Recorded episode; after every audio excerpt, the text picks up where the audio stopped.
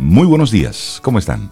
Hola Rey, muy buenos días. Yo estoy muy bien, yo espero que, ustedes también. Hola Cintia, Laurita y nuestros amigos Camino al Sol. ¿Tú, estás escuchándolo bien. Mira, Reinaldo está explotado de la risa. Yo creo que esa música de fondo hay que integrarla a algún lado del jingle.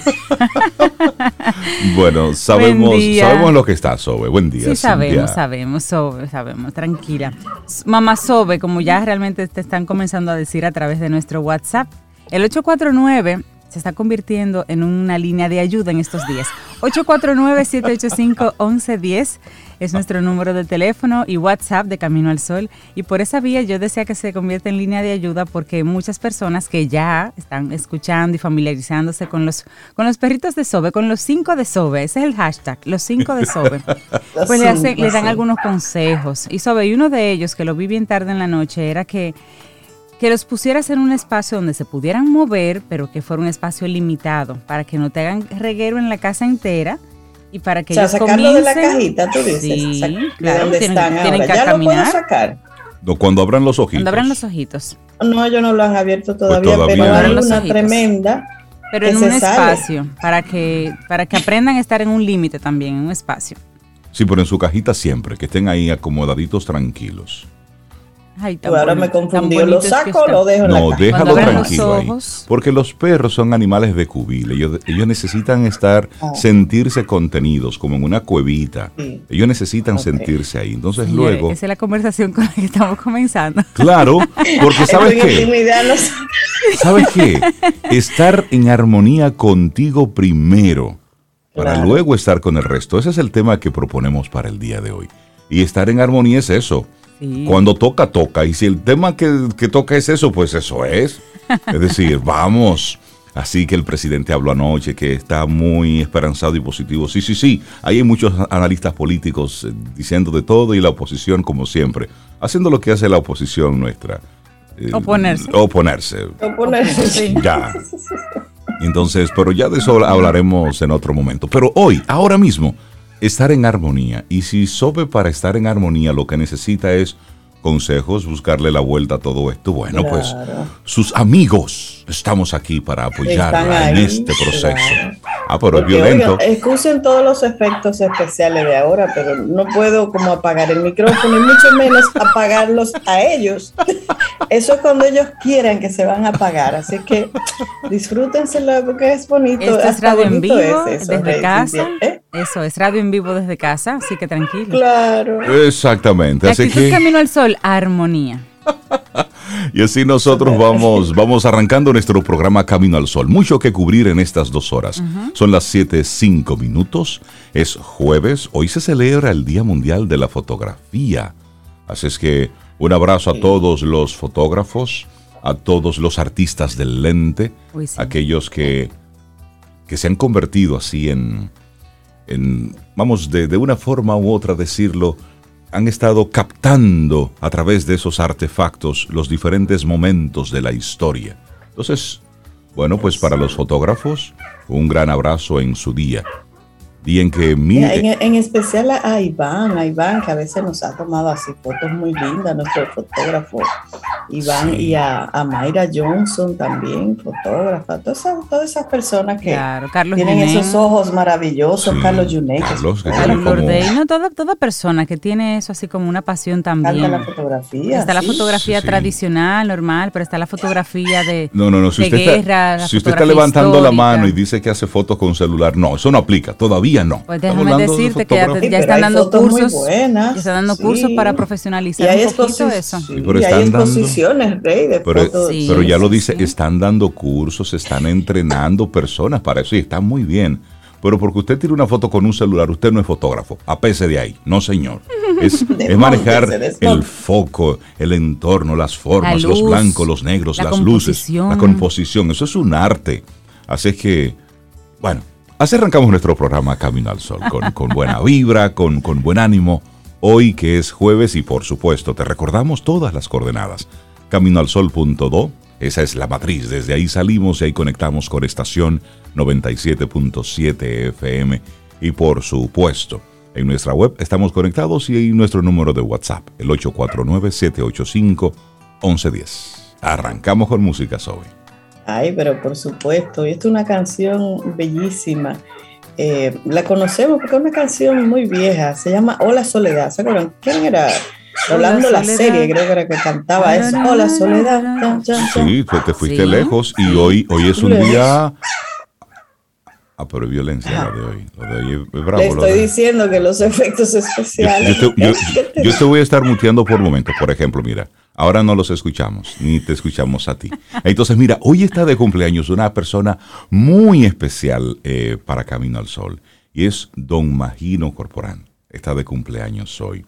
Una persona que ha estado bien cerca, cerquita de Camino al Sol desde los primeros momentos eh, a través de todos los trabajos que él ha estado desarrollando, pero siempre muy conectado con, con el sentir de Camino al Sol. Entonces vamos a estar durante, durante esta mañana colocando algunas sugerencias, algunas canciones, ah, pues para él, pero también hay una amiga de Camino al Sol, Sobe, que también está de cumpleaños. Pero, pero, pero súper, porque Don Magino es tan, tan noble que él quiere celebrar su cumpleaños con otros colegas de cumpleaños. Sí, sí. Nuestra amiga Maridalia Hernández está de cumpleaños en el día de hoy. Vamos a poner canciones de ella también y para ella. Claro. Y también Pedro Luis Castellanos.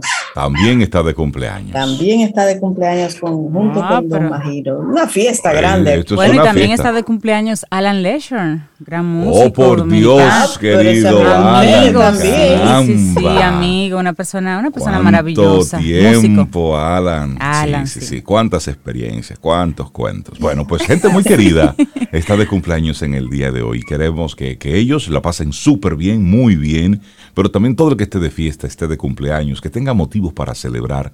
Mire, cuando toca, toca. Si hoy lo que toca es gozo, celebración, pues mire, a mandíbula batiente, góceselo con todo, porque todos los, todos los cumpleaños hay que celebrarlos, porque la vida hay que celebrarla siempre. Iniciamos Camino, al Sol. Estás escuchando Camino al Sol.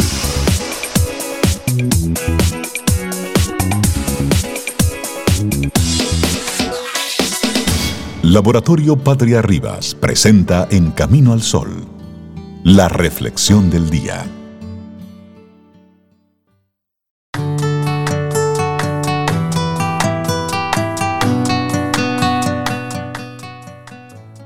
La belleza es estar en armonía con lo que eres. Peter Nibio. Nuestra reflexión en esta mañana. Más allá de la autoestima, hablemos de la armonía interior. Ay, eso es bonito, porque hay temas que, aunque recurrentes, nunca van a dejar de requerir nuestra atención.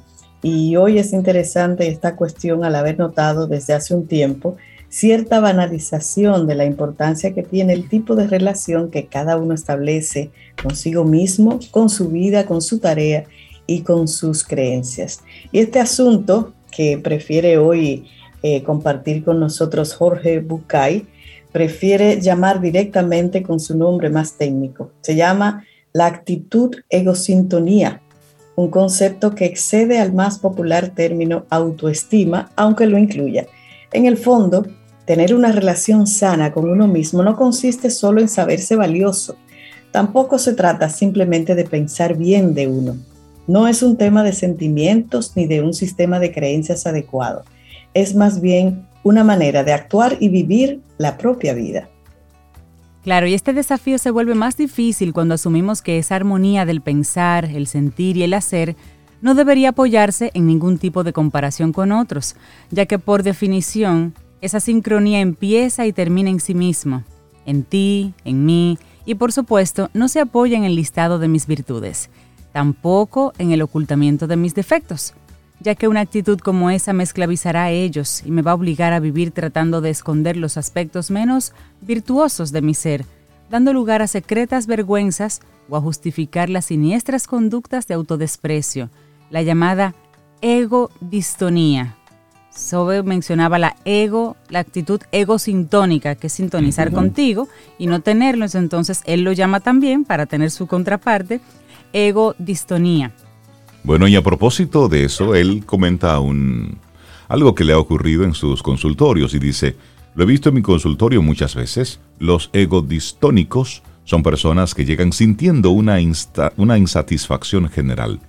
Muchas veces su realidad es razonablemente buena. Dicen ser envidiados por otros por tener lo que no llegan a disfrutar. Se quejan de su baja autoestima y aseguran sentirse atrapados en esa penosa situación no pueden dejar de tener algunas de las despreciables características que los atormentan, sin notar que, al proponerse cambiar para agradar a otros, necesariamente confirman que no son queribles así como son. Entonces, para salir de ese, de ese atolladero, es importante redefinir algunos conceptos que a fuerza de ser repetidos se han quedado casi sin ningún tipo de significado. Hace ya unos 20 años que él escribió el libro de la autoestima al egoísmo, título que obviamente sugería que hablaría a favor de aquella y en contra de este, cuando en realidad hacía justamente lo contrario, retomando la necesidad de descubrir el buen egoísmo. Pero, ¿cómo tener armonía interior, Sobe?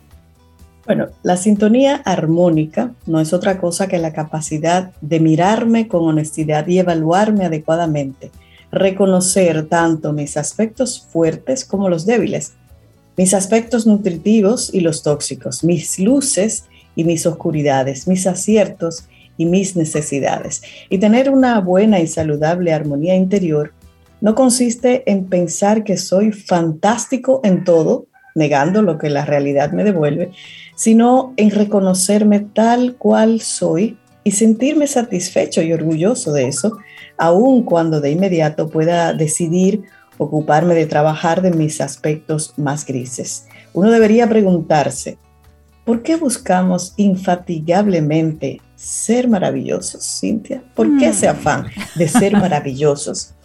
Bueno, seguramente porque pensamos, sobre Rey, que solo así los otros podrán querernos, que solo se quieren las virtudes, los méritos, los logros. Y sin embargo, si nos detenemos un segundo a considerar por qué queremos a quienes queremos, nos daremos cuenta de que nuestro amor poco tiene que ver con cuán exitosos sean, por lo menos para la mayoría de las personas. Por ejemplo, hasta la siguiente pregunta, varias preguntas. ¿Quieres más a un amigo cuando consigue un ascenso? Cuando está más pegado vaya arriba. ¿Quieres más a tu esposa, a tu pareja? ¿Tú quieres escuchar esa respuesta, Cintia Ortiz? ¿En serio? ¿La quieres escuchar? ¿Quieres escuchar a tu esposa, a tu esposa, a tu pareja se adelgazara un par de kilos? ¿Queremos más a un hijo porque aprueba los exámenes? Seguro que no. Y si la respuesta es sí, se lo dejamos de tarea. Amarse como los demás. Esa es otra pregunta. Si te preguntan por qué amas a los que amas, lo más seguro es que respondan, no sé, porque sí, porque lo quiero, y punto. Y ya. Por la felicidad que me da estar con esta persona. Y es que el amor verdadero no se nutre de cuán bueno, correcto, fuerte, inteligente, bello, valiente, sea esa persona que amamos. Se nutre solo porque existe. Nada más. Y vamos a seguir en esa misma línea de, ejercicios y de preguntas. Cuando amo a una persona, ¿qué hago con ella? ¿Cómo la trato? Qué buena, pregunta. ¿eh? eh entonces, cuando amo a una persona, yo, entonces usted, vamos a hacer ese ejercicio interno. ¿eh? Cuando amo a una persona, yo Intento hacerla feliz. No soy tan duro con ella cuando se equivoca. Valoro su esfuerzo, no los resultados. Le hago mimos, le compro cosas que le gustan. La protejo. Respeto su opinión. No pretendo que sea diferente de lo que es. La perdono. La aliento a seguir sus deseos. Cuido su salud. Le sonrío y le digo cuánto la quiero. ¿Sería tu lista parecida a esta? ¿Agregarías algo? Bien. Respira ahora profundo. Respira profundo porque lo que viene es bueno ahora. Y después de esta pausa, pregúntate lo siguiente, Zoe. ¿Cuántas de esas cosas que haces por ti, cuántas de esas cosas haces por ti? Lo más probable es que muchas de ellas queden eliminadas. Así que vuelve a revisar la lista y ver cuáles haces por ti. Una buena y fácil receta para ponerse egosintónico consiste en tomar tu lista y comenzar a hacer por ti, una a una, todas esas cosas que haces por aquellos que amas. Muchas veces creemos que para ser dignos de amor debemos ser portadores de destrezas extraordinarias. Pensamos que para que alguien quiera prestarnos atención o escucharnos con interés, deberíamos haber conquistado saberes arcanos o talentos deslumbrantes. Sin embargo, para convertirse en alguien valioso para alguien, también valioso, basta con la convicción de que algo se puede aportar, poco o mucho, pero valioso. El mejor compañero de ruta no es el que todo lo sabe o todo lo puede, sino aquel que se atreve a ser quien es y te invita a compartirlo. Qué bonito. Ahí está. Armonía, que sigue siendo el tema central de Camino al Sol. Más allá de la autoestima, la armonía interior. Un hermoso escrito de Jorge Bucay y ha sido nuestra reflexión aquí en Camino al Sol. Laboratorio Patria Rivas presentó En Camino al Sol la reflexión del día. Cintia, ¿qué nos tienes para hoy? Camino al Sol. Frases y más frases. Esta es de Melanie Coulouris. Dice, la armonía es un hermoso equilibrio entre mente, cuerpo y alma que se miden en momentos tiernos y de paz. Hola Fénix, buenos días, ¿cómo estás? buenos días. Buenos días. De estar nuevamente aquí en Camino al Sol, mi casa. Bueno. Te oigo lejos, Fénix. ¿Dónde estás? Sí, lejos, bajito. Como lejos, bajito, sí, A ver, a ver. Aquí estamos haciendo un troubleshooting en el Esa energía contigo. Exacto. No se, siente. Ahora, vamos a ver. Claro, ahí está Ahí, ahora sí. Ahí. Ahí. Eso, Oh, eso. por- eso, ahí te escuchamos chévere. Te Ahí. escucho. Ok. Perfecto. Hola Muy bien, Fénix, entonces- ¿cómo estás? Hola, buenos días. Muy contenta de estar aquí nuevamente con un tema retador, muy, muy, muy retador, porque entonces me llamó la productora de ustedes, una muchacha muy inteligente, y me dijo que brisas de verano. Eso, brisas de verano. Y yo, Ah, ah, sí, brisas de verano, bien. Sí, no, Fénix, pero que tú tienes que hablar de algo de ti. ¿Cómo así? Y yo, pero, pero yo vivo en cuero en la calle. Yo vivo en eso. Dime tú, ¿cómo le hacemos? ¿Cómo le ganamos? Bueno, entonces, era algo eh, más relacionado a, a no vivir, o sea, que no tuviera que ver con mi carrera. Y entonces yo me pongo a revisar, tú sabes, para no tener una respuesta reactiva. Y le digo, conchale, Laura, lo que pasa es que todo lo que a mí como que me llamaba la atención antes, todo ahora mismo eh, es parte de mi carrera. Ah, pues eso es. Eso, Pues eso es el tema. Ella te invitó a ese tema entonces. Exactamente. Entonces, co- con- co- ¿cómo dicen? eh, bueno, el título está medio fuerte, de que eh, mi pasión se convirtió en mi trabajo. Está fuerte. Porque mira, la palabra positivismo, pasión, pensamiento positivo, son como, como dagas en mi corazón, porque eso lo han mal utilizado tanto, santísimo, oh Padre. Eso lo han sacado la milla y realmente es así. Ah, el pensamiento positivo, la actitud positiva es así, que principios cuánticos ya nos lo han contado. Pero tú sabes que el ser humano es adicto en general y abusa de todo, de todo abusa, de todo abusa. Entonces, eh, la, el camino de esta conversación básicamente es yo contarles cómo fue que se convirtió, o sea, cómo lo descubrí, cómo lo descubrí, cómo era cuando no lo tenía, cómo lo descubrí y cómo se convirtió en mi trabajo. Felizmente trabajo porque yo conocí un muchacho, eh, hijo de una familia, que dijo, el problema de mi familia es que nosotros, nuestro, nuestra pasión era viajar, pero entonces convertimos nuestra pasión en nuestro trabajo y entonces ya perdió la magia. Mm. Eso sucede cuando le ponemos eh, algún tipo de pensamiento tóxico que traemos del pasado, tú sabes. Sí. Entonces, eh, por suerte mi camino ha conllevado un trabajo bien arduo en, en los pensamientos, un trabajo de limpieza. De, tú, yo tengo una estación de bombero aquí mismo y cada vez, cada vez que es necesario, viene manguerazo a la cabeza. Sí. Entonces, ¿qué pasa?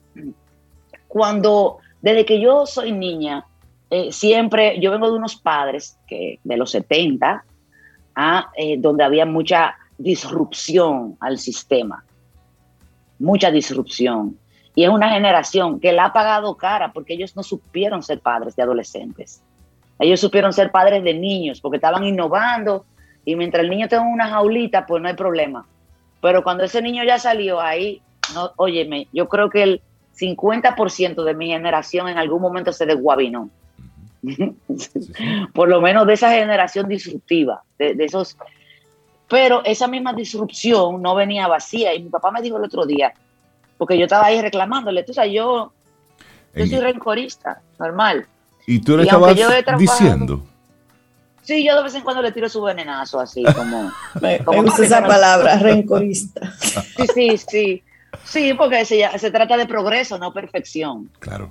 Y yo he trabajado mucho conmigo el perdón, o sea, las horas de terapia que yo tengo trabajando a papi y a mami, aquello, o sea, es una funda de dinero y una funda de horas de tiempo. Pero a mí me sale mi rencorismo de vez en cuando y yo le estaba reprochando algo. Y me dice, ven acá, mi hija, me dice, oye, lo que pasa, nosotros realmente es, pensábamos que estábamos transformando el mundo. O sea, fíjate, yo, mi papá y mi mamá fueron los dos criados en colegio de un solo sexo y de sacerdote y, y monja. Y yo no estoy bautizada por la Iglesia Católica. Imagínate lo sí, que sí. significa no bautizar a un hijo, todavía ahora. Imagínate sí. en esa época, eran de verdad comprometidos. Y el otro día hubo una reunión con Tia Mechi, eh, la, la, fundadora de, del círculo, círculo, infantil. Yo fui la tercera alumna del círculo. Camino al solo oyente, wow. doña Mechi Hernández. Bueno, un abrazo bueno. para ella. Uh -huh. sí. Tía Mechi, con esa reunión de los 40 años del círculo, todo mi respeto para Tía Mechi, yo me di cuenta, señores, que de ahí es que sale mi vena de teatro. O sea, no, no la mía, la inyección del teatro en mi familia. Okay. Esa hambre, porque en el salón de clase estando niños, eh, el tema de la alimentación, de ahí también. O sea, realmente venimos de ahí. El punto es que yo me descarrié. Momentos, la familia, disfuncional, busca todos los libros de disfuncionalidad familiar y ahí está todo, pero eso no podía ser, porque eso no podía ser lo que determinara mi vida. Okay. Y ya la estaba determinando, tú sabes, yo hago un cambio en la vida después de mucho desorden, a los 27, 28 años. Yo digo, o, o cambio, o si sigo así en unos años, yo me muero. Es, es, es solo, ya, ya, yo estaba haciendo todas las gestiones para morirme. Tocaste temprano. fondo. Sí, sí, llegaste. Varias veces. Sí. Cuando, cuando en mi familia pensaban que ya yo había tocado fondo, o mis amigos pensaban que ya yo había tocado fondo, no, espera. Faltaba un poquito más. Hay un poquito más para allá abajo. Bueno, eh, sí. entonces, a partir de ahí, eh, yo comienzo un proceso de, de recuperación, de rehabilitarme, de, man, de libre, o sea, no fue, a mí no me internaron ni nada. Entonces, lo interesante aquí es que desde niña, todo esto de la terapia, yo tenía siempre la tendencia a ser muy observadora de la conducta humana. Okay. Siempre. El teatro incluso me lo, me lo fortaleció eso. ¿ah? Y por la, la, literatura, yo leí mucho teatro de niña y de, y de, adolescente. Yo estudié teatro, yo hice teatro profesional hasta los 21, 22 años. Eh, entonces el teatro, pues mucha observación. Yo, la primera vez que yo tuve una obra, yo tenía cinco años y fue a nivel nacional, mi amor. Estaba este pinchoncito viajando y la, la protagonista eran Giovanna Bonelli, que creo que oh, era wow. el Marqués, y Karina Oviña. Ya tú oh sabes. Ella, entonces, Giovanna y Karina eran las que me cuidaban, porque los varoncitos que tenían mi edad me hacían un bullying. Ese Carlos, Carlos Luis Ricardo me hacían bullying. Eh, no, no, no, no. Huyamos, Marqués, huyamos. El punto es que siempre observando la conducta humana. Y siempre, hija de tus padres que leían Wayne Dyer, el maravilloso número 7 de Connie Méndez. Estaba la colección en mi casa de Connie Méndez. Ah. En metafísica, tú, tú, tú Como es arriba es abajo, y bueno, por ahí arrancaba todo. Exacto. Uh -huh. Entonces, cuando yo me adormezco todos estos años hasta los 28 y a los 28 despierto. Okay. Y todo eso que yo había escuchado de refilón, porque esto era lo que se hablaba en mi casa, tú sabes. Que uno, si el papá bebe vino, uno no necesariamente Exacto. toma Es vía contraria. de vino, porque uno está en otra cosa. Ujú. Y comienza todo a resonar, a hacer sentido. Aparte de que el programa en el que yo entro, de Rehab, también eh, resonaba mucho con eso, era como muy afín. Y no me ponían en conflicto con la figura de Dios, que siempre era como un tema, porque eh, por eso crianza así como Ujú. Yo, yo he construido, o sea, yo he hecho una relación ahora con Dios, ahora, hace dos o tres años. Pero entonces en esa época no tenía como obstrucción, obstrucción, sino que yo estaba fluyendo con todo este conocimiento. Y aquí yo les voy a decir algo, yo tenía, tengo dos amigos de mi corazón, que yo les he dicho por aquí varias veces, que ellos sí tenían su pasión clara. O sea, el teatro no era mi pasión. No, se supone que debía de ser mi pasión porque se me daba bien, pero no lo era. Pero mi amiga Rita sí tenía su pasión clara, lo de ella era escribir. Y esa tipa, mira, nos íbamos para la playa de juerga y ahí estaba ella escribiendo. Y mi amigo Ernesto, él, él decía, yo soy director, nunca había dirigido una, pero ya él decía, yo soy director. Y Ernesto tiene varias películas y es un director muy reconocido aquí. Un día yo pensaba que yo le tenía envidia a ellos. Y me chocaba eso, porque yo decía, pero es que si son mis amigos, ¿por qué yo les voy a tener envidia? O sea, yo no entendía como, no es que yo no sienta envidia, claro que sí, pero como que a ellos, tú sabes. Y un día ahí calladita, porque entonces yo, yo meditaba un poquito todos los días, yo leía una literatura del programa de la recuperación. Buscando, buscando herramientas. en la mañana, o sea, yo me tranquilizaba Ujú. Yo me tranquilizaba en la mañana después que entré en esa recuperación. Y, y yo caigo en cuenta, yo digo, es yo lo que pasa con el neto y Rita, porque yo lo quería satanizar, pero lo que pasa es que yo quiero lo que ellos sienten por lo que hacen. Y hablamos de, de Rita Indiana y de Ernesto Alemani, para las personas que están Eh, son mis hermanos de la vida, para preguntándose, sí. Tú Eh, querías la óyeme, sensación de pasión que ellos ya tenían, ubicada, identificada. eh, se ponían, o sea, estaban clarísimos, tenían claridad. Total claridad tenían. Y cuando, y cuando Y yo tú, no y, quería eso. y cuando tú encuentras ese ok, es como un, un, un velo que te quitan de los ojos. ¿Cuál fue entonces los pasos a seguir, Fénix?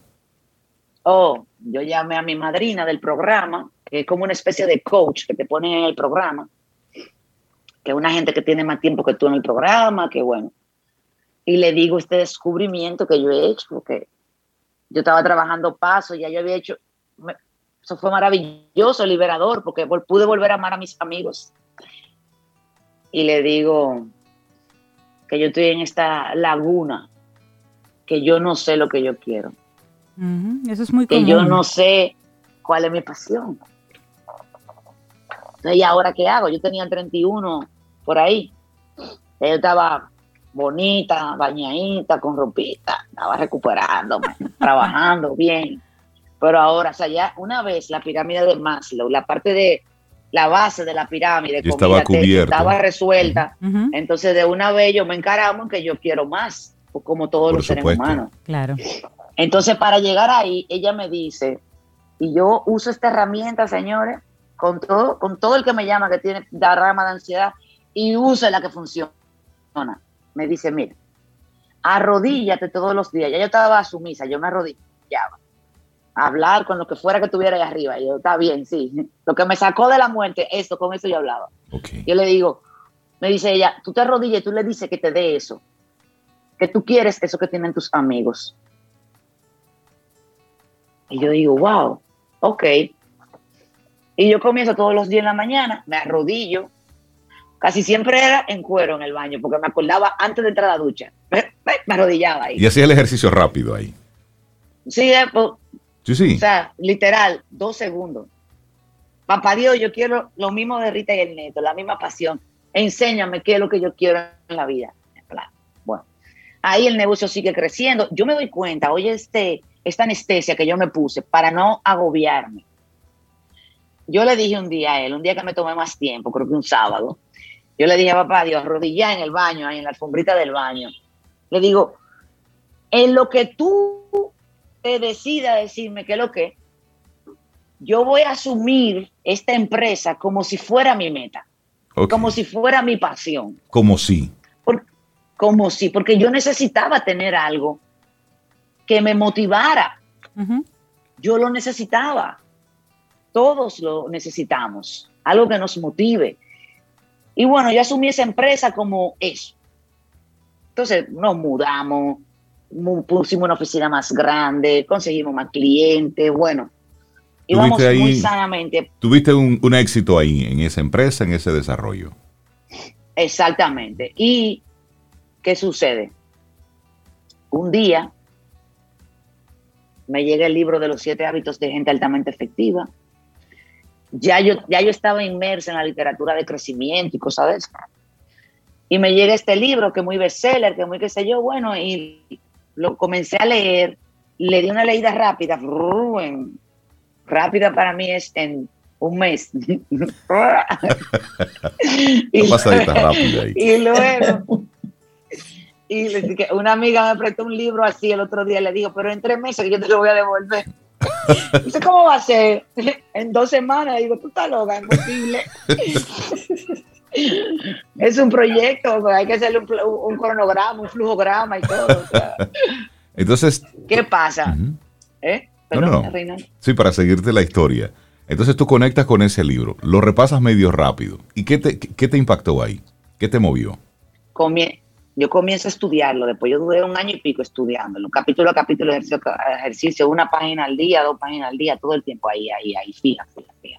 Entonces, ahí yo voy eh, conectando con un montón de herramientas que tiene el libro.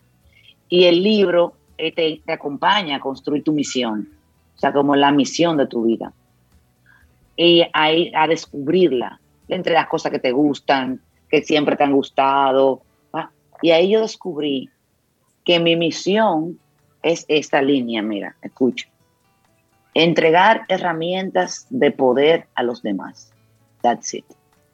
Listo. Esa misión tiene acompañándome a mí algunos 12 años y yo, muchos asesores de mercadeo que yo he tenido han venido a, que- a, a- a cambiarme eso. No, no, eso, eso está muy largo, eso está muy corto. No, lo que pasa es que le falta, mi hermano, esa es Esa mi es. misión en la vida. Ya. Ya. Y siempre lo ha sido, además. O sea, yo re- viendo mi vida en retrospectiva, siempre lo ha sido.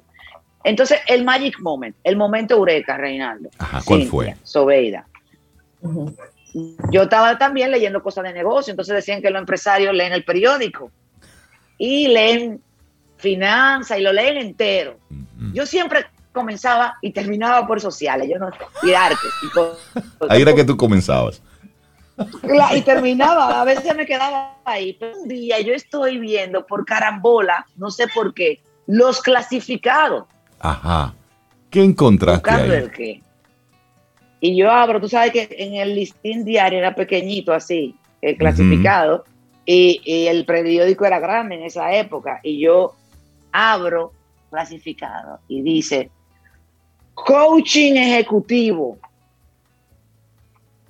Eso fue como Arquímedes cuando supo, como Newton cuando supo que la manzana no se cayó, que la jalaron. ¿O cómo así? Yo dije, pero yo, nac- yo nací para hacer eso. Yo nací. Y se lo digo a alguien con quien yo vivía, le digo, óyeme, yo nací para hacer esto. Me dice, ¿qué? ¿Pero y qué es eso? Le digo, yo no sé, Pero, pero yo nací para eso. Yo no sabía. Yo te lo- pues, pude deducir coaching, un coach. Claro. no- y no, la parte ejecutiva. de, entrena- de entrenamiento, bueno, para el mundo ejecutivo. Exacto. Y yo comencé inmediatamente a enfocar los cañones para allá. Por no saber escuchar mi intuición, por eso parte de mis programas eh, tienen mucho énfasis en la intuición, o sea, la fuerza de la certeza. Eh, es una limpieza mental, un autoconocimiento para tú poder no solo re- reprogramar patrones tuyos, sino también para poder conectar con tu intuición y obedecerla. Y obedecerla. Porque la, la intuición siempre te informa todo el tiempo. Usted no ve, cuando usted mete la pata, usted dice, yo, lo, sabía. Claro que tú lo sabías. Fuiste informado, pero no obedeciste, no hiciste caso. Mira, Fénix, cuando llegas, cuando encuentras ese, ese título, que te topas con ese nombre en, en el periódico, y tú dices coaching ejecutivo, ¿a dónde averiguaste? ¿Dónde te informaste? ¿Dónde comenzó entonces ya la búsqueda más, más enfocada? Ahí mismo, ahí decía, porque era un curso, una introducción al coaching ejecutivo. Decía, chiquito, introducción, coaching ejecutivo en grande. Y decía un teléfono abajo de ESL Human, cuña para ellos, muy válida. Con José Manuel Benavent, cuña para él también, muy válida. Y en el 2000, creo que 8 o 9, me inscribo y comienzo esa certificación. Yo, siempre dicen, no, que te hacen coach en un fin de semana. Yo tuve casi dos años ahí, no sé. No me sabía certificar y que en un fin de semana, pero. pero es una. Entonces, entonces ahí hago mi primera certificación, que es como la base, el fundamento. Y luego y en esos dos años, Fénix, tú, tú validas que sí, que esa es la pasión, que lo que estás mirando, encontrando, sí, va contigo. Bueno, estuviste los dos años ahí. Todo, todo, o sea, todo se parecía a, mí, todo se parecía a mí.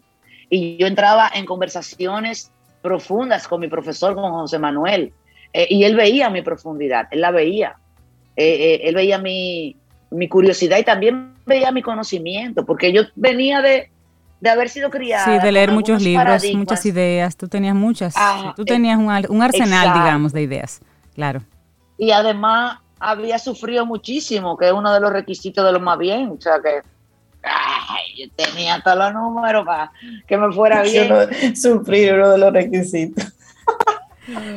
Pero yo no sabía de, de, yo, yo sabía que yo iba a vivir de esto pero yo no sabía ni cómo, ni cuándo, ni nada. Y como no escuchaba mi intuición, el proceso, el proceso de, que esta fuera mi única eh, fuente de, atención y de trabajo, eh, fue muy lejos, muy lejos. Sin embargo, en el 2000, creo que 11, no, un poquito más adelante, yo terminando de recibir el título de, de ESA Human, eh, me llegó un correo de Cintia Ortiz ¿Quién será esa? No la conozco. Una muchacha ahí de lo más bien que trabaja con cosas de... Una muchachona ahí. y, como yo trabajaba en publicidad, habíamos hecho este proyectos juntos, entonces yo... ella me escribe que, que, están emprendiendo este proyecto y yo, bueno, están en campaña, porque yo tenía como un par de años que no trabajábamos. Y yo, bien, ok. Y digo, déjame atreverme. Me voy a atrever, señor. Y yo respiré cuando me llegué. Cuando yo estaba escribiendo, yo, por cierto, acabo de certificarme como coach. y yo, mira, apretada así, yo, bueno, a ver. Yo me acuerdo de ese correo. Oye, expectativa cero, porque de las cosas que me ha pasado con esto, es que como esto no depende ni siquiera de mí, sino que es más grande que yo, esta carrera que yo tengo, este, este oficio. Eh, yo trato de no empecinarme con nada, porque a mí el empecinamiento me ha costado pila de dinero, pila de tiempo, pila de cara. Entonces, yo no, no tenía ninguna expectativa. Y mando ese correo y me, me devuelve, yo creo que el mismo día. Ah, pero ven tal día que es el primer día. Y ahí está Fénix en camino al No es lo mismo llamarlo que verlo llegar. Desde hace nueve, años tú tienes ya con nosotros, Fénix, ¿cierto? el primer día, nueve, wow.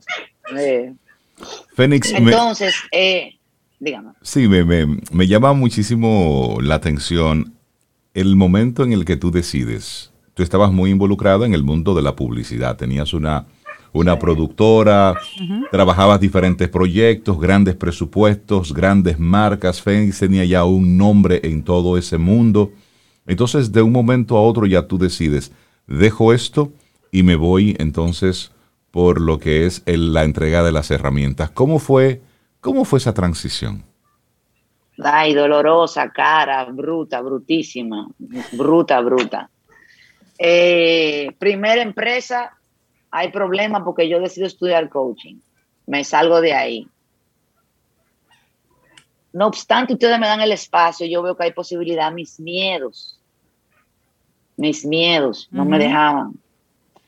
Monto otra empresa, también problema con los socios. Yo siempre buscando a alguien que compartiera la carga conmigo. Pero es que yo, yo tenía que no poner nada. Bueno, pero no obstante eso, pongo otra. Y otra vez lo mismo, problema. En una de esas que yo entiendo que yo necesitaba un grupo que me apoyara para los negocios, no solamente para la recuperación emocional, para el mal de amor, para... Sí, No, yo necesitaba un grupo de negocio, de ahí es que vienen los masterminds que yo hago. Y, y entonces, luego, no obstante eso, ya yo comienzo a facturar como coach, cosa que me dio más brega. ¿Cómo yo voy a cobrar por eso? Por eso. Yo, bueno, pero yo quiero hacer otra certificación y otra certificación vale dinero, entonces hay que cobrar para que eso, el negocio, o sea, para que pague su propia... Una cosa va llevando a la otra, por supuesto. Claro, entonces eh, ya yo estaba cobrando, pero tenía pocos clientes, porque una cosa es que esta es mi pasión, otra cosa es cómo eh, monetizamos esto, cuál es la estructura de servicio que yo voy a ofrecer, que no ha sido una construcción, ha sido un descubrimiento. Atención ahí, un descubrimiento. No todo es una construcción, no todo es un plan de acción efectivo. No, no todo funciona así, sobre todo cuando hay tantas emociones y tantos miedos involucrados. Hay algo que los Camino al Sol oyentes en cada una de tus participaciones destacan y es la honestidad, la franqueza con la que tú abordas diferentes temas y cómo tú te muestras como tu propio laboratorio eh, y experimentas y luego compartes los resultados de tu, de tu, de tu búsqueda, de lo que ha sido eh, el recorrido.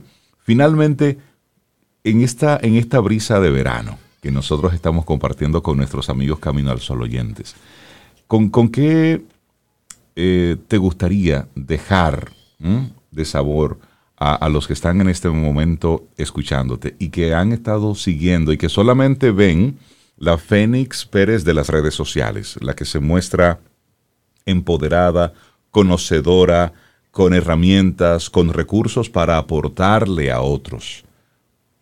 ¿Cuáles son esas palabras que tienes tú de cierre para este momento? Mira, si tienes algo que te inquieta, de infelicidad o, o de tú sabes que tú sientes, presta atención. Eso primero, préstale atención. Segundo, no todo lo que está escrito es para ti. No, lo que es para ti posiblemente tal vez ni esté escrito, tú tienes que hacer tu propio combo de herramientas. Sí, te tienes que alimentar de literatura, ven a la fuerza de la certeza, ven al mastermind. Sí, nútrete de, de, de, de personas que te iluminen. A mí me ha ayudado mucho eso. Ah, pero no quiere decir que nadie tiene la verdad sobre ti. No, tú tienes que hacer esto para lograr aquello. Mentira. Eso te funcionó a ti, a mí no me funciona. No me funcionó. Ya. Aprende a reconocer, a distinguir y a respetar tu intuición. Eso es lo que va. Si te dejas llevar de la intuición, no de los prejuicios, porque por eso digo, aprende a distinguirla. ¿Ah? El trabajo, en cualquier momento de vida en el que tú estés, sería mi recomendación, métele mano a reconocer y a distinguir tu intuición. Mete mano ahí, porque ahí va a estar toda la información que tú necesitas. Y la calma, Fíjate, hay personas que le funciona ir bien rápido. A mí me funciona, yo soy de intervalos. O sea, cada persona es un mundo y tú eres un mundo. Y no todas las herramientas son para ti, pero hay herramientas para ti. Exacto. Que te van a permitir hacer tu propio combo. Es cuanto, no, no profesional. Fénix Pérez con su brisa de verano. Mi pasión se convirtió en mi trabajo. Estoy seguro que más de uno se, sintieron reflejados en tus palabras, en esa, en esa búsqueda, en ese descubrimiento. Y eso, y eso habla mucho de, de ti como persona, Así es que Fénix, nosotros contentísimos siempre de tenerte aquí con nosotros por tu valentía de hablar de este tipo de cosas de forma, de forma abierta, de manera franca, porque así, así es que se puede, así es que se crece, así es que nosotros vamos derribando muros y vamos, vamos avanzando. Fénix, un abrazote, tú cuídate mucho, mucho, muchísimo, que Dios te bendiga. Bueno, gracias, gracias, muchísimas gracias, muchas gracias, muchas gracias, y, que, se, que se acerquen, que se me acerquen si les resonó, que hay herramientas para ti. Y gracias a ustedes por tener este foro donde uno pueda así enudarse eh, en cuero, en cuero, en cuero. Nu, nu, Gracias por tu apertura, Félix, abrirte así como de esa manera tan espontánea y transparente que lo haces. Muchas gracias, de verdad. Un abrazote, Fénix. Tú cuídate mucho. Chao. Y tú también. Beso a todos. Vida. Música. Noticia. Entretenimiento. Camino al sol.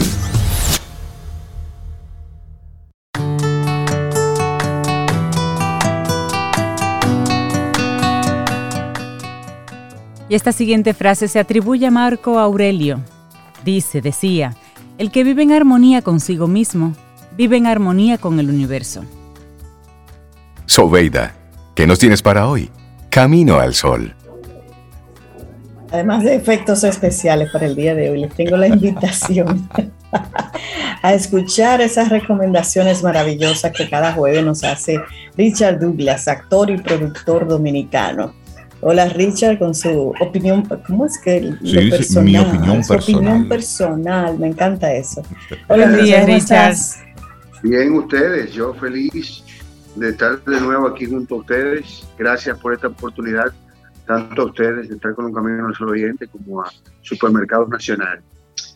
Yo, a mí también me llamó Laurita, como dijo Fénix, y, me dijo del concepto de brisas de verano en principio yo no entendía muy bien.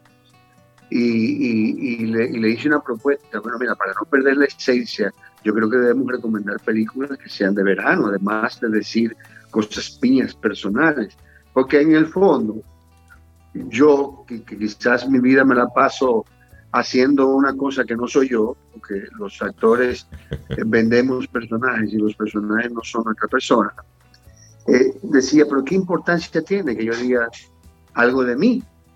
Eh, Fénix me ayudó mucho eh, con su exposición porque Fénix habló de cosas que ella hizo en el pasado y cómo hizo su transición a lo que ella quería y cómo quería. Yo conozco a Fénix desde muy niña, desde muy chiquita, porque yo soy muy amigo de su mamá.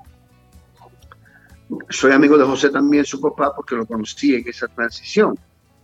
Pero yo realmente era muy amigo del que fue su esposo en segundas nupcias, que fue Hernando Telles, que también en sus primeras nupcias lo conocí con su esposa que era Guardebrea y hicimos una mitad que se mantiene hasta hoy en día. Y conocí a Feni desde muy chiquita. Mis hijos también fueron al círculo infantil con la tía Mechi, pero Feni puede ser mi hija, como, como es mi hijo, creo que tiene la misma edad. Eh, y, y en, ese transcurrir de la vida nos fuimos conociendo y Félix me ayudó mucho con su exposición porque me acordó de cómo, de cómo yo llegué a esta, a esta pasión que se convirtió en mi profesión. Eh, uno quiere descubrir qué quiere hacer como profesional y, y al final lo que hay que descubrir es lo que a uno le apasiona. Para ser un profesional de eso que lo apasiona, y no tener nunca trabajo, sino empleo. Entonces, yo conseguí empleo en, mi pasión y mantengo mi pasión desde todas las vidas. Siempre me gustó mucho eh, observar lo que estaba pasando en materia de, desarrollo de la industria. Me refiero a la industria de la actuación, en este caso cine. Yo, cuando no existía el streaming, me metí en un cine a la primera tanda que antes había matineo, no sé si ustedes se acuerdan, a las 4 de la tarde. Y salía a las 12 de la noche del cine. Y veía toda la película que estaba en cartelera. Porque antes más, también nada más era un cine. Ahora hay salas de cine juntas, que eso también me ayudó a ver mucho más películas. pero antes nada más era un cine con una película. A veces era una del matiné y otra de, la, de, la, de la hora estelar, le llamaban ellos, de la, de la tanda estelar. Pues yo me veía en mis películas, siempre. Y eso me ayudó también al desarrollo mío profesional. Yo descubrí que esto me gustaba de la manera más eh, rara, podría decir. Yo no tengo las herramientas que tiene Fénix, que es coach, pero yo lo descubrí de la manera más rara. Porque yo era estudiante de un liceo. Mi mamá quiso que mi último año de estudiantil yo lo hiciera en un liceo para un poco con el concepto de que aprendiera ese valor que tiene, que la gente que no tiene nada y decide aprender puede darlo todo por, por ese aprendizaje. Y mi mamá me inscribió en, un liceo. Era el Liceo Paraguay porque vivíamos en Ciudad Nueva. Y, yo en el Liceo Paraguay, eh, muchacho con muchas inquietudes, me metí también al grupo estudiantil de protesta de izquierda, ¿no? del FEFLAS, eh, para protestar contra el gobierno, contra Balaguer. Y, y ahí un día llegó un joven a solicitar muchachos para formar un grupo de 200 voces que haríamos en poesía coreada el himno nacional y la poesía Ruinas de Salomé Brian para la inauguración de un liceo modelo que se iba a hacer en La Vega, el, Liceo Domingo Faustino Sarmiento, que, a cuya inauguración iba el presidente Balaguer. Bueno, al tipo de casualidad no lo mataron, porque hizo esa propuesta en ese liceo y, los grupos estudiantiles se oponían al, al gobierno y al presidente y le tiraron borradores, tiza, hasta un pupitre le tiraron. Ah. Y yo me indigné, de pero ¿por qué le hacen eso a este tipo? Si este tipo lo que está haciendo es una invitación. El que no quiere ir, que no vaya, y se acabó, no es porque sea tan, tan aguerrido en contra de esto, es lo que está haciendo es una invitación. Y para que ustedes vean, yo me voy a inscribir. Y me metí en el grupo los 202. Y ahí desarrolló entonces ese, ese capullo que había en mí de la, de la inquietud por, por actuar. Y me di cuenta que esa era mi pasión. Yo, no, yo desde, muy chiquito, siempre con mi mamá me sentaba a ver las novelas y yo eh, adivinaba los finales y adivinaba los, capítulos siguientes. Y mira, va a pasar esto y fulana se va a enamorar de fulano y va a pasar tal cosa. Eso, de alguna manera, eh, era lo que yo podía hacer cuando era un niño, que no sabía lo que quería. Y descubrí eso y me metí al grupo de poesía coreana de Calido, pues, que era el número uno del país, de Sergio Uribe. Sergio Uribe además era profesor de teatro y me instó para que me inscribiera en la escuela de teatro. Y ahí me inscribí en la escuela de teatro y me quedé en Calido. Pues. A los tres meses yo era ya solista de la, agrupación, que eso no tenía mucha gente se está interrumpiendo un poquito. Eh, la conversación se está interrumpiendo un poquito por la, por la conexión, parece. Te vamos siguiendo el paso, pero un poco con más dificultad. pero continúa, no te ah, preocupes. No, no, te no, no, Continúa. Es, es, es, la, es la señal. entonces, entonces eh, eso me, me, me, me inspiró me puse a estudiar. Yo no sé si ustedes saben que a mi generación no es la, no es la misma de la de Génesis, mi generación es un poco anterior. Y yo pertenezco a una familia de, de ocho muchachos. Mm. Y mi papá era un hombre macho, masculino, ¿verdad? Y no, no sabía cómo sacarme de esa onda de que artística porque se creía que el que se metía artista se metía en otras cosas. Okay. Y mi hermano mayor fue y me sacó de esa váyase. váyase para su casa. y no hay esta familia. Se sale de esa vaina. Y me sacaron del ensayo. Yo por rebeldía me fui de mi casa y me fui de mi casa a los 14 años. Y mi mamá me llamó. Yo llamé a mi mamá a saludar. En ese tiempo no había celular. Me dijo, hola, mi hijo. Yo sé que tú tienes razón, que te, que te agredieron por hacer lo que tú quieres hacer. Pero yo quiero invitarte a que vengas por aquí. no, no, mamá, tú me estás llamando eh, para que papi agarre una pela. Yo no voy para allá. No, no, no, ven, ven, solamente vamos a tú y yo. Ven ahora que tú sabes que tu papá no aquí. Y yo llegué a mi casa y mi mamá me dijo una cosa que signó mi vida de ahí en adelante. Y es que mi mamá me dijo, oye, Richard, ¿tú sabes por qué tú te llamas Richard Douglas? Ese nombre tan raro. Yo siempre me pregunté por qué ese nombre tan raro. ¿Será porque mi mamá le gusta?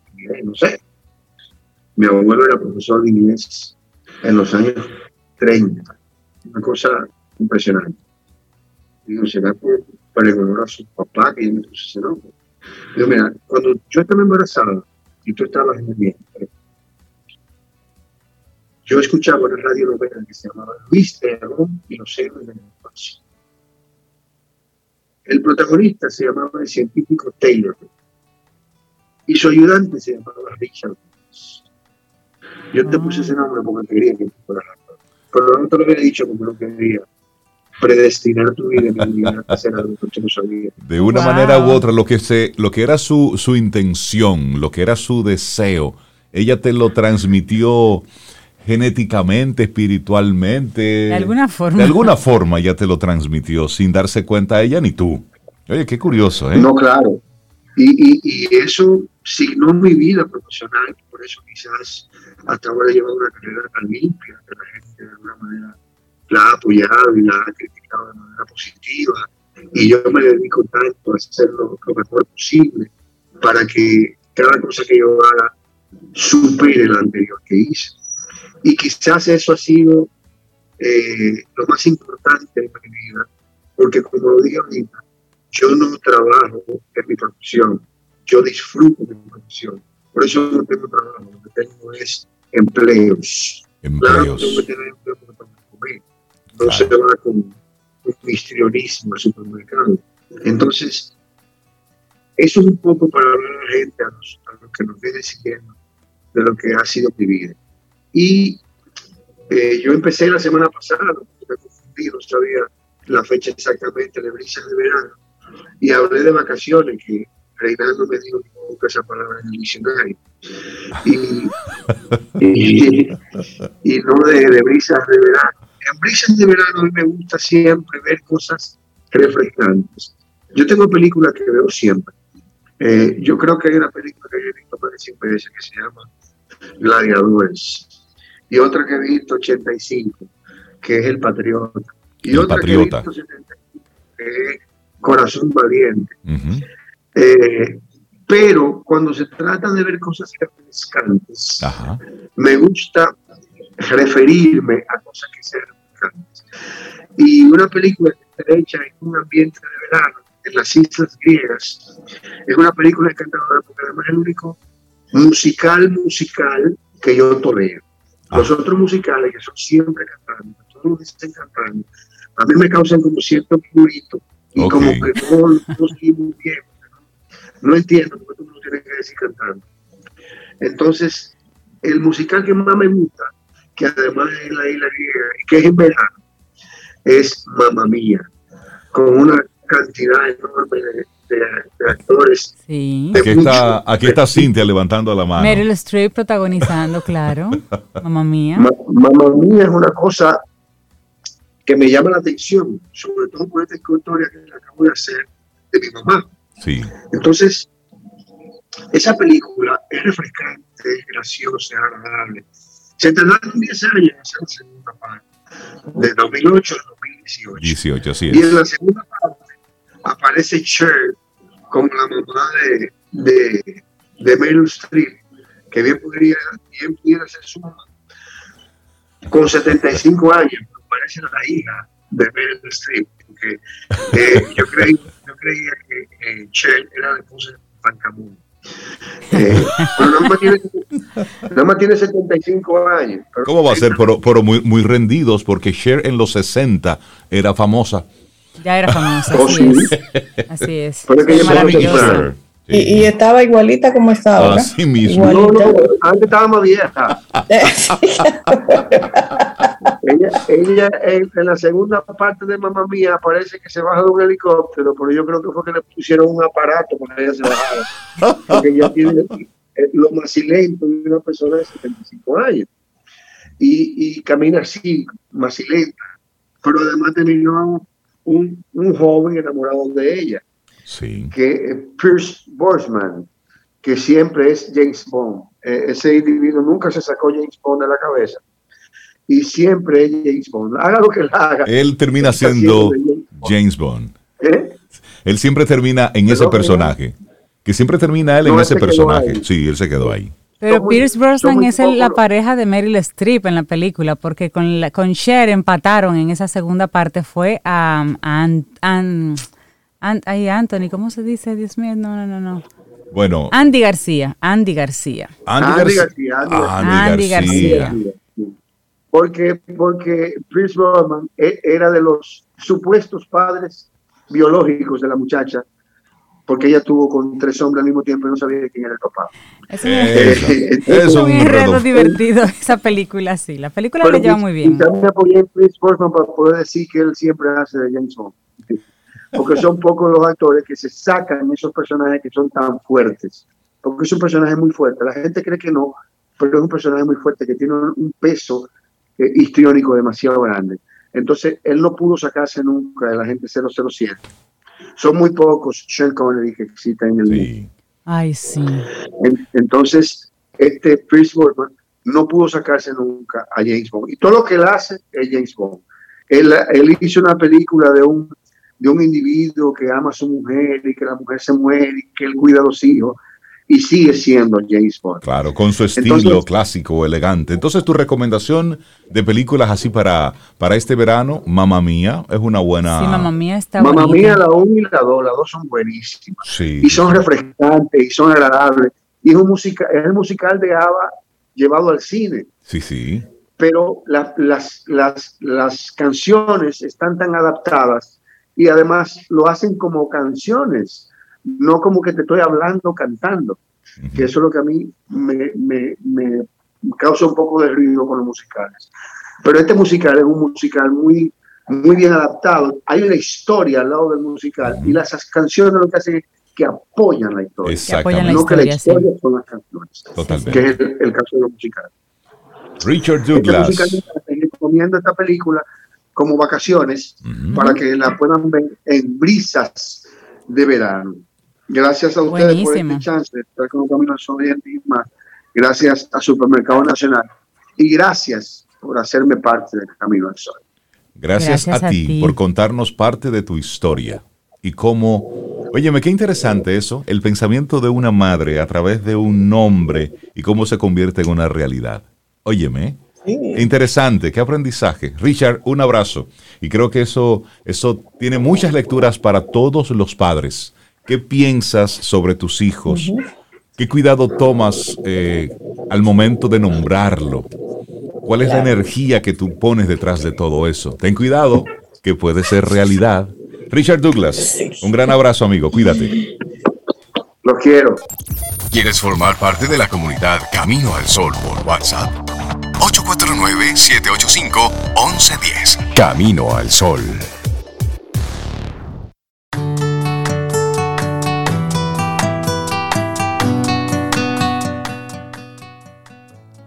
Apunta siempre a la completa armonía de pensamiento, palabra y obra. Apunta siempre a purificar tus pensamientos y todo estará bien. Mahatma Gandhi. Todo estará bien. Apunta los pensamientos, la intuición. Vamos avanzando.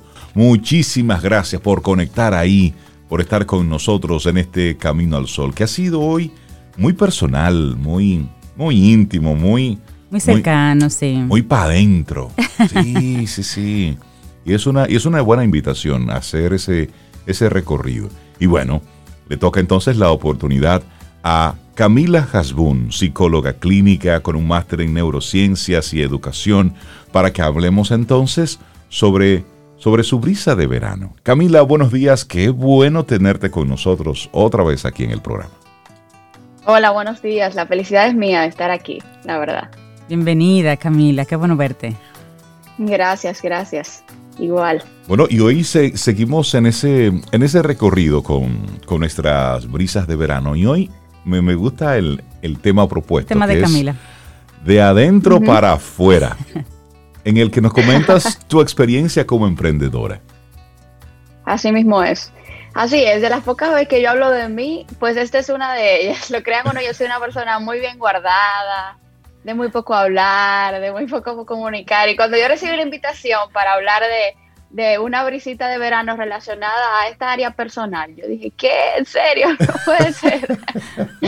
no, pero definitivamente hay que esforzarse por mostrar un poquito a la persona, el ser humano detrás del profesional que nunca queremos eh, que se pierda. Y, y en esta visita de verano, pues es lo que les quiero comentar un poquito, un poquito de mi experiencia de crecimiento como una persona joven, como una persona emprendedora, eh, muchos padres con jóvenes en esta misma etapa, muchos jóvenes eh, que van a entrar o se encuentran en esta etapa. Uh -huh. Y les quiero contar un poquito de cómo ha sido mi recorrido desde haber estudiado psicología eh, hasta ser la persona que me estoy desarrollando en ser, considerando mi personalidad más introvertida, centrada, cautelosa, que tal vez es todo lo contrario a lo que ustedes ven en, en, redes sociales o en, de la forma en que yo me he desarrollado.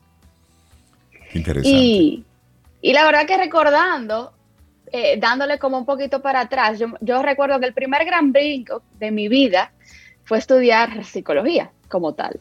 Yo no iba a ser psicóloga en lo absoluto, eso para mí nunca eh, me había pasado por la mente. Yo no me era, veía ni ¿Cuál siquiera... era como tu primer interés cuando tú estabas en el colegio, en esa etapa? ¿Por dónde tú te perfilabas? ¿Qué tú pensabas que ibas a estudiar? Bueno, mi familia tiene eh, negocios familiares y, y, como que yo siempre fui la más grande y me, vi, me veía como, siempre crecí como, como que insinuando eso. Ok, negocios. Básicamente. Negocio familiar, administración de empresas. Y fue en cuarto de bachillerato a través de una prueba vocacional, por eso son tan importantes. Me di cuenta, como que choqué con la pared, de que aunque yo no iba a ser terapeuta, porque yo sé que esa no, de entrada no era mi área, definitivamente psicología, el análisis, los datos, era un área que yo, a mí me apasionaba y que yo nunca me había atrevido ni siquiera a comentar.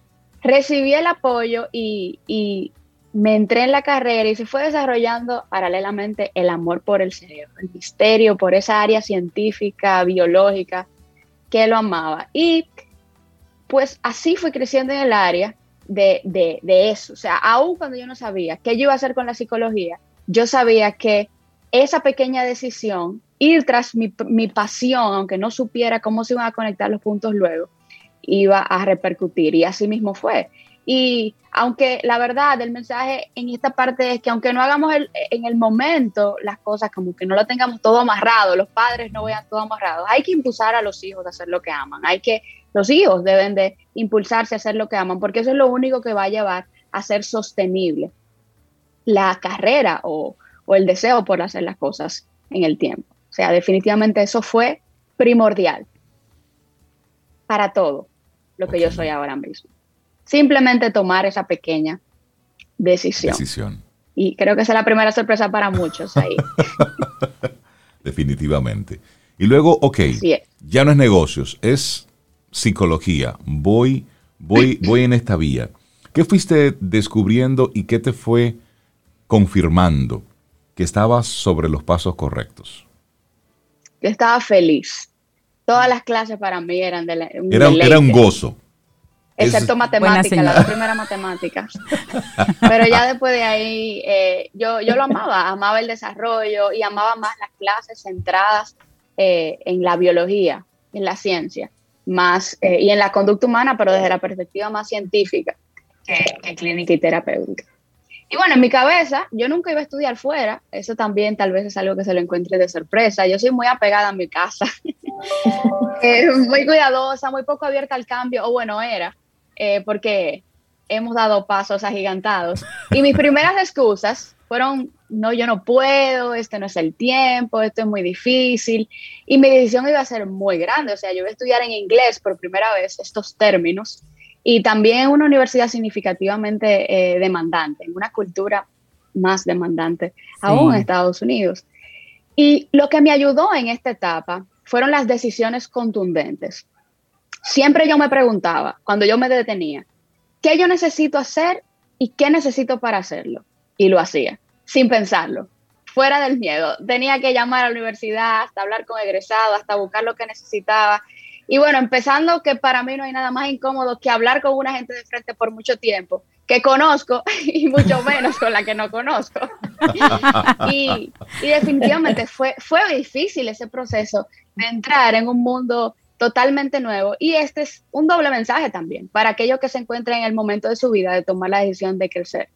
Hay que hacerlo a pesar del miedo. Hay que ir y, y hacer las cosas aunque todo te diga que no puedes hacerlo hay que definitivamente tomar la decisión de hacerlo. Incluso yo tuve que tomar un examen tres veces para poder pasarlo y entrar a la universidad. Un examen de inglés, que eso es algo que a mí nunca me había fallado en la vida, en lo absoluto. O sea que también el proceso para, para entrar llevó mucha perseverancia. O sea, no fue sencillo. Tal vez me ven y me ven desarrollada y me ven eh, como dominando el tema, pero el proceso para llegar aquí, desde entrar a la universidad hasta sentirme totalmente retada allá, porque allá fue otro proceso muy, muy grande. O sea, difícil, académico, emocional, socialmente. Es, fue sumamente demandante los primeros meses de haber estudiado fuera del país. ¿Y qué tú te decías en esos momentos retadores, precisamente, lejos de la casa, una chica tan hogareña, en ese otro idioma que es, es retador cuando hablamos de términos técnicos? ¿Qué, ¿Qué Camila le decía a Camila? Bueno, definitivamente yo me decía que, aguantara, que en algún momento se iba a sentir mejor de alguna u otra forma. La verdad que yo amaba lo que estaba haciendo, pero estaba muy sola en Estados Unidos eh, y académicamente era, era muy fuerte. Yo pensaba que los profesores iban a ser ogros, pero todo lo contrario, fueron guías, fueron apoyo, fueron, o sea, son personas, por lo menos en mi experiencia, que nunca se creyeron mejor que, que nadie en ese sentido. Y, la verdad que tuve que tuve que iniciar conversaciones con ellos, adaptarme a la cultura, adaptarme a un idioma y también a la soledad. Tuve que adaptarme en cierta parte hasta que las cosas se fueron poniendo por lo menos un poquito mejor. Y tal vez me, ustedes me vean en redes y digan, wow, a ella todo se le hace fácil porque yo he recibido ese tipo de comentarios. Pero ese proceso a mí me pulió el carácter y la personalidad a niveles muy altos y pagué un alto precio por la persona en la que me he convertido en relación a la que era. Y, eso me sacó de mi zona. Y hay que hacerlo, hay que hacerlo. O sea, si no ponemos en situaciones que nos foran, si los padres no ponen a sus hijos en situaciones de adversidad, aunque fuesen controladas, ¿qué nos va a forjar? ¿Qué nos va realmente a hacer crecer? Sabes que eso me, recuerda a una frase de un amigo que dice, él como su experiencia eh, como padre de, tres, de tres hijos, él decía, criar a los hijos con un poco de hambre y con un poco de frío. Precisamente para esto de forjar el carácter, de, no darlo todo por sentado. Y es un poco lo que tú nos estás comentando, cómo, cómo los padres también en esa misma forma de exponer, de, aunque te lo pueda dar todo, no. Es decir, hay un esfuerzo, hay un pago, porque en la vida debemos pagar por todo. A veces con dinero, a veces con tiempo, con esfuerzo, con, con, con, otros elementos. De otra manera, claro. Que no necesariamente es, en metálico. Y una vez tú concluyes, por ejemplo, ese, ese proceso educativo, Camila, cuando tú ya te ves con el diploma en la mano. Hmm. Pues finalmente lo logré, después de un año de, estar allá, volví a mi casa, la verdad que eh, siendo otra persona, pero las cosas todavía, eh, o sea, eh, yo sabía que yo no, yo quería ser independiente y emprender es un paso muy, muy difícil, sobre todo en el mundo de la psicología, sobre todo en ese mundo. Y la verdad que yo, yo, yo tenía la piel de gallina, pero, pero tenía algunas cosas que Dios, de verdad fue Dios que me abrió muchas puertas, pero realmente el reto más difícil de todos ha sido la parte de la red social. Ustedes ven a The Neurospace ahí, muy lindo, bello, pero eso a mí me da un real trabajo. Abrirlo fue un real trabajo. y mantener ahí, o sea, subir una foto mía, poner un reel mío, o sea, eso a mí yo lo pongo y yo me voy y yo pongo el celular en Y eso lo y haces me tú, tú misma, Camila, lo haces, todo eso. Sí, eh, aparte yo manejo Ah, pero eso es un redes. trabajo, sí. Tú haces un post, tú haces Y un post y corriendo. cierra el celular, lo suelta. No, no, yo lo suelto, yo lo suelto. Sobre todo cuando subo cosas mías, porque es que a mí no me gusta nada eso, subir de que yo veo las redes a veces de la gente que si yo, que si mis días, que cómo se sienten Ajá. hoy, que, que si eso a mí a mí no me sale y yo me esfuerzo mucho por poder sacar un poquito de mí y poner un poco de mí para conectar con otras personas.